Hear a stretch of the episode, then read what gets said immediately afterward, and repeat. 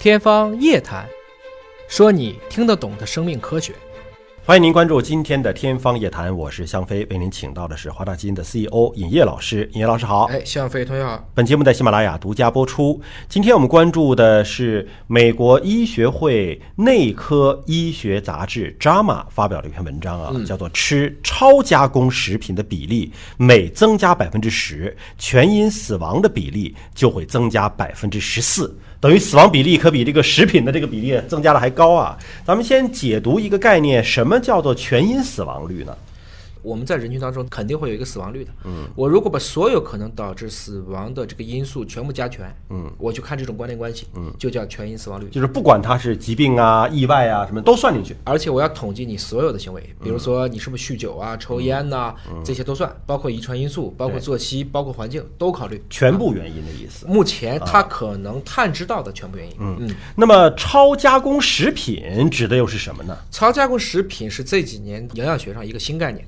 英文叫做 ultra processed foods，嗯，你可以理解成一些精致的食物，额外的加工是吧？超加工，比如说你这个东西本来能嚼就行了，嗯啊，你非给它做成了糊糊酱，把它过分处理成利于大家食用的这些食品，可以这么理解吧？基本上你去了我们的超市，看见了各种各样的一些精致的食品，甚至是半成品，工业化制作的，大部分都属于这样的超加工食品。我看这个文章啊，给了一个举例哈，嗯。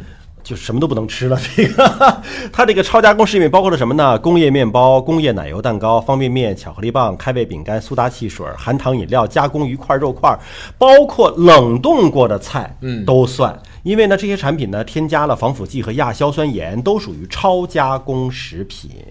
尤其你看，它这说到了这个氢化植物油，嗯，变性淀粉，就是我们之前说过的这个反式脂肪酸啊，嗯，对吧？这个都算是超加工食品。那么这些食品似乎在超市当中，在我们的厨房，在我们的餐桌上，还真的挺常见的。对。啊，那么我们反过来理解，什么叫做非超加工食品？嗯，我们一般就说，你就吃一点天然的蔬菜，对，新鲜的。啊，水果呀，蔬菜啊，或者没有精制过的肉。啊，别说动不动就 bacon。或者是做一个香肠，哎，香肠，或者是其他的卤肉、咸肉，所以就鲜肉、鲜鱼，我们自己家厨房里头烹饪一下，这种不叫超加工。超加工呢，就是经过了工业化的流程，对，而且往往是添加了大量的防腐剂在里边。对，归根结底就是在于这个里面，一个是这些食物它本身在超加工的过程中会丧失它固有的天然的成分，嗯，第二个，你还为了去。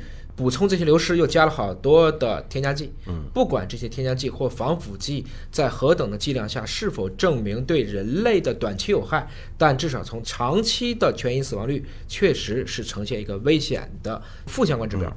我们看一下啊，就是美国的这本《JAMA》杂志发表这个文章，其实是一个法国的健康专项做的研究。嗯，这个具体研究啊，人家还真是耗费了很长的时间。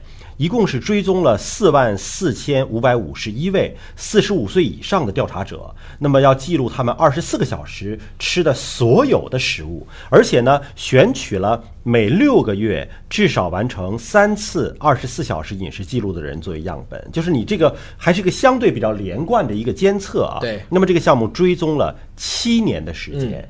这七年当中就有六百零二个人去世，那就通过全因死亡嘛。那么六百零二个人当中呢，有二百一十九个人是死于癌症，有三十四个人死于是心脑血管疾病。他通过这样数据的一个分析，最终是给出了这么一个结论，就是超加工食品吃的比例只要增加百分之十，全因死亡就会增加百分之十四。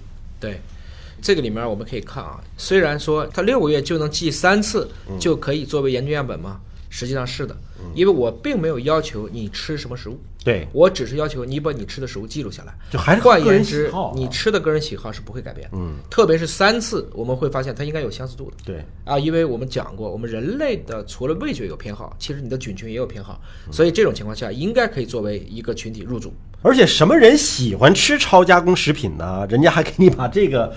给统计出来了，说是比较年轻、学历较低、收入较低、独居、较少运动和较胖的人群是偏好超加工食品的。就是生活的越不健康，他就越爱不健康的食物。呃，这个可能正好是倒过来，嗯，实际上是因为他们本来收入就比较低，嗯，超加工食品因为是工业食品，便宜是？便宜哦，在美国我们都知道，收入越高的人越吃素，嗯，收入越低的人，比如说像美国的黑人，他们才是真正的高蛋白、高脂肪一个摄入者。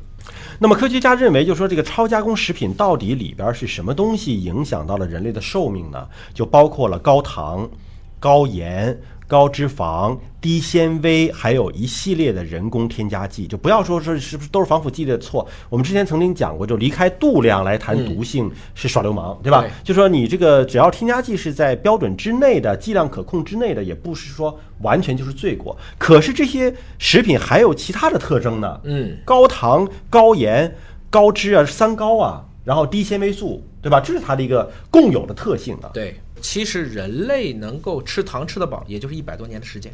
这要先得种甘蔗，然后再有现在的制糖工业。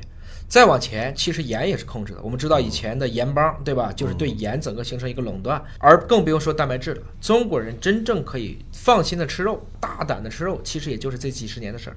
在之前想吃点肉都得等过年，但是一旦人类突破了这个口，当我们发现我们可以肆意妄为的吃肉了，我们可以拼命的吃糖了，我们现在盐更不是个事儿了。嗯，你会发现你的身体和基因都受不了了。与之伴随的是你的医疗技术还在不断的进步，所以你会发现，人一方面在吃很不健康的食品，另一方面吃一大堆的药物去代谢你吃的这些食品。美国还有一个数据也不容乐观啊，这个是分析了九千个美国人的饮食资料，发现啊，美国人就是摄入的热量，嗯，百分之五十八是从超加工食品摄入进来的，一半以上啊，嗯啊，然后摄入的糖分，因为我们本身吃水果呀，吃什么米饭里边也会有糖啊，但是百分之九十以上的糖分是来自于超加工食品的。对，也就是意味着我们的能量、能源大部分是通过这些超加工食品摄入的。那么英国的情况呢，也不容乐观。英国二零一八年发表了一个公共营养杂志一个研究报告，说英国家庭购买的食物也是有一半儿是超加工的，而目前中国没有这类的研究数据公开。对，我相信也不会乐观到哪儿去。中国可能更危险。嗯，中国的添加剂我们都知道，这些说的还都是合法添加。对，中国还有大量的违法添加。嗯，比如说拿甲醛啊，没事去泡一个什么水发鱿鱼啊，嗯啊，那这些问题毒了就是啊，加了苏丹红的红心蛋，以前加了三聚氰胺的这些牛奶，所以你明白，食品安全对于一个民族来讲是至关重要的。嗯，它有的时候是一个底线问题，因为它不像一般的药品。